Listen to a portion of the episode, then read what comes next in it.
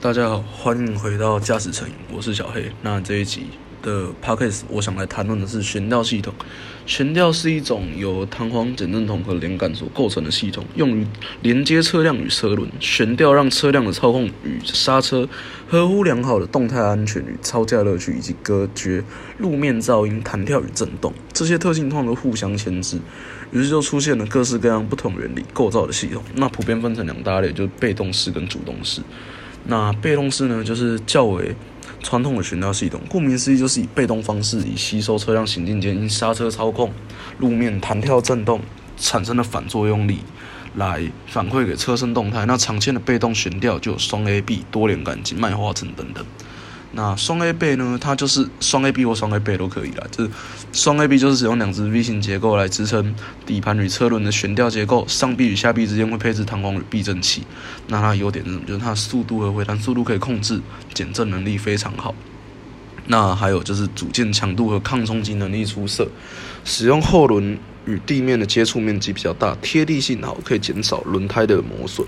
那缺点就是整体需要占用比较大的空间，重量也比较重。重，然后再就是定位悬吊以及四轮定位的时候，再做参它的参数会比较难确定的。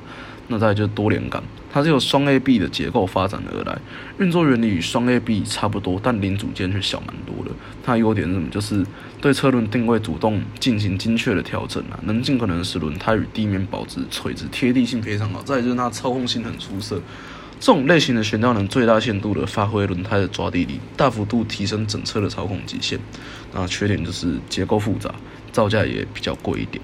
那我们讲麦花臣，就是结构同样分为上臂跟下臂，上臂直接连接避震器与弹簧，下臂则与底盘结构相连，借以承受较高的车重。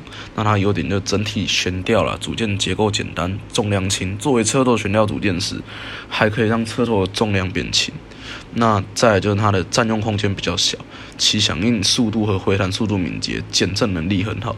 可它缺点是什么？就是抗侧倾以及制动时点头能力比较差，就是缺乏它一定的稳定性。就是如果你要激烈抄家，你比较不适合用麦花臣。那讲完了被动式悬吊，我们来讲主动式悬吊。为了进一步强化车辆的操控性与舒适性，许多品牌的高阶车款更是直接将避震系统进阶为电子控制，所以主动式悬吊这个名词因此而诞生。透过多组的感测器对车体与路面进行监控，经由电脑运算后，将悬吊的阻尼系数调整至最舒适的状态。那普遍就分三种：一种叫气压，一种叫液压，一种叫电磁式。那先讲气压，气压就是用避震器中间气囊加压或泄压的方式来模拟传统阻尼器的效果，因此具备传统弹簧没有的非线性特性，而且也比较不容易产生共振的效应。大多数用在讲求舒适性的豪华房车，那它取向就是比较要求舒适啊，然后比较没有激烈超大需求使用的的使用者。那再来就是讲液压式，液压式悬吊类似于传统的刹车系统，它透过油压建立回流的方式来达到避震效果，且液压油具有不可压缩的特性，因此反应比气压迅迅速，所以通常用于强调运动化的房车与跑车啦。那它的取向就是属于想同时用舒适以及剧烈以及具备激烈超价需求的使用者。那最后一个就是电磁式的悬吊。电磁式的悬吊则是近几年才研发出来的科技结晶，运作原理是利用电流改变避震器里面的磁性流体极性，来达到阻尼的效果，反应时间最快。通常使用短需求需要快速改变悬吊特性的赛车或顶级跑车。那它的取向就是什么？你完全没有舒舒适的取向，你就只是要跑赛道的时候，你用电磁式是最好的。那至于，我相信应该人有发，应该有人有发现到了，就是我刚才讲主动式悬吊的时候，我怎么都没讲到缺点，对不对？我告诉你，这种东西它没有缺点，它只有一个缺点叫贵，而且那不是它的缺点，那是我的缺点。